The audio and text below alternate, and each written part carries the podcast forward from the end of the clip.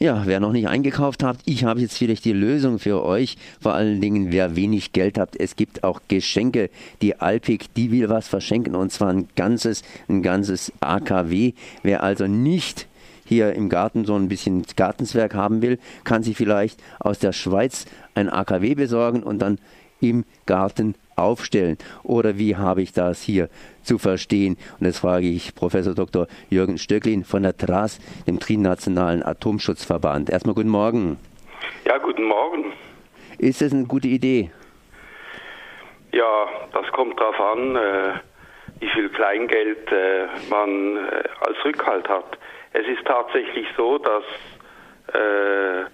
Schweizer Atomkraftwerke quasi zum Nulltarif zu kaufen sind, beziehungsweise eigentlich müsste man aushandeln, dass man noch sehr viel Geld äh, dafür bekommt, wenn man es sich antut, ein solches Atomkraftwerk als Eigentümer zu erwerben, äh, weil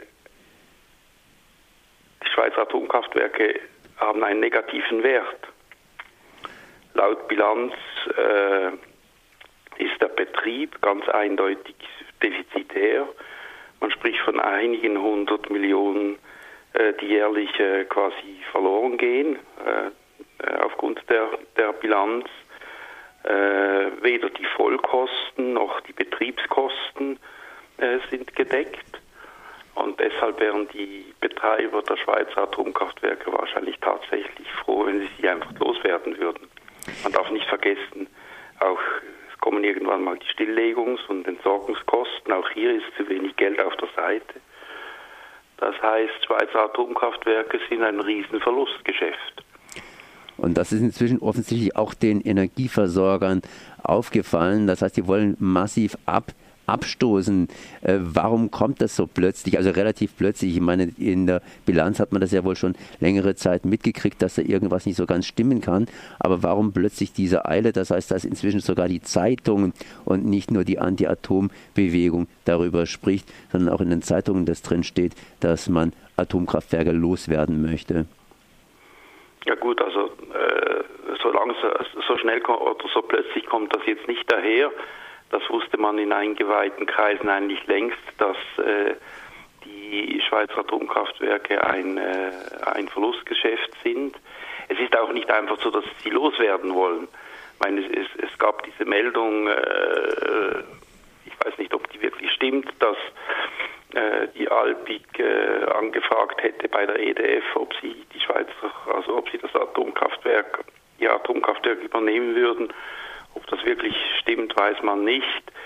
Äh, bisher in der Öffentlichkeit äh, behaupten ja die Betreiber der Atomkraftwerke etwas anderes, als dass das ein Verlustgeschäft ist. Nach wie vor.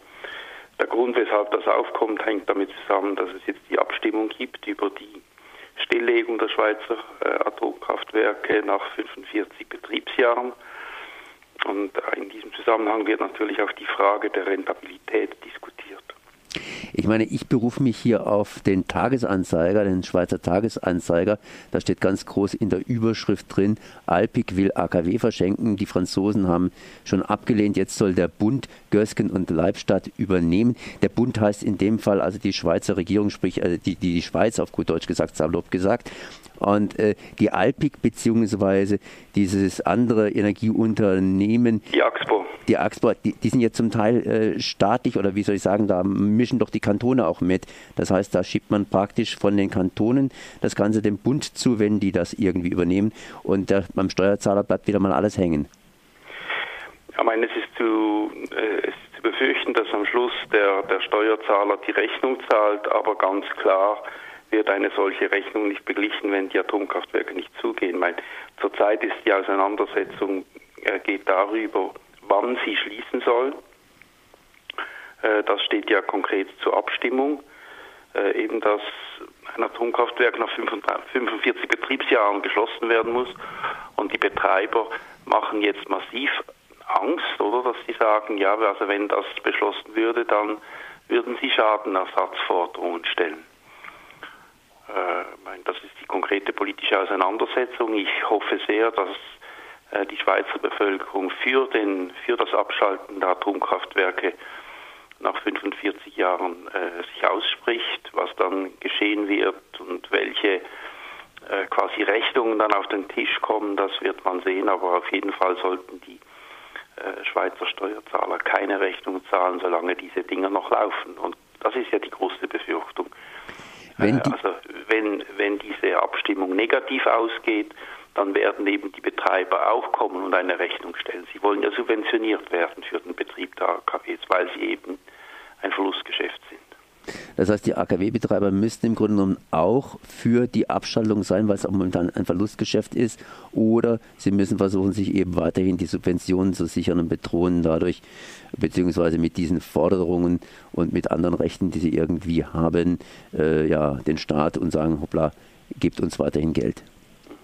Also genau, es, es, es, es gibt hinter vorgehaltener Hand die Vermutung, dass die Atombetreiber eigentlich ganz froh wären, wenn die Abstimmung durchkäme. Äh, also ich bin mir da nicht so sicher, äh, ob das tatsächlich stimmt, aber auf jeden Fall so oder so werden sie die hohle Hand hinhalten.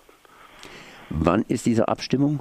Die Abstimmung ist am 27. November, Ende Monat am 27. November, Ende des Monats. Dann werden wir mehr wissen. Das war hier Professor Dr. Jürgen Stöcklin von der TRAS, dem Trinationalen Atomschutzverband. Ich danke mal für dieses Gespräch. Bitte gern geschehen. Merci. Wiederhören. Schönen Tag.